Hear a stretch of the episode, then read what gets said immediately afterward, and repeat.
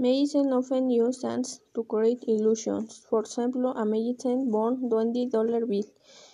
It burns for one minute with a yellow flame.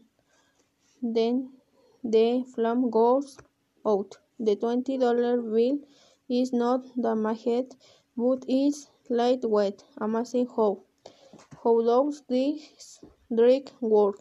It's easy. First, the magician soaks the $20 bill in the liquid of 50% alcohol, 50% white, and little light salt. When he lights the bill, there, there is a reaction between the alcohol and the oxygen in the air. The alcohol burns and the salt makes the yellow flame. However, the water protects the bill from the fire. The water does not evaporate in the, in the fire because alcohol burns at low temperature. There is not enough heat to evaporate the water of the bill.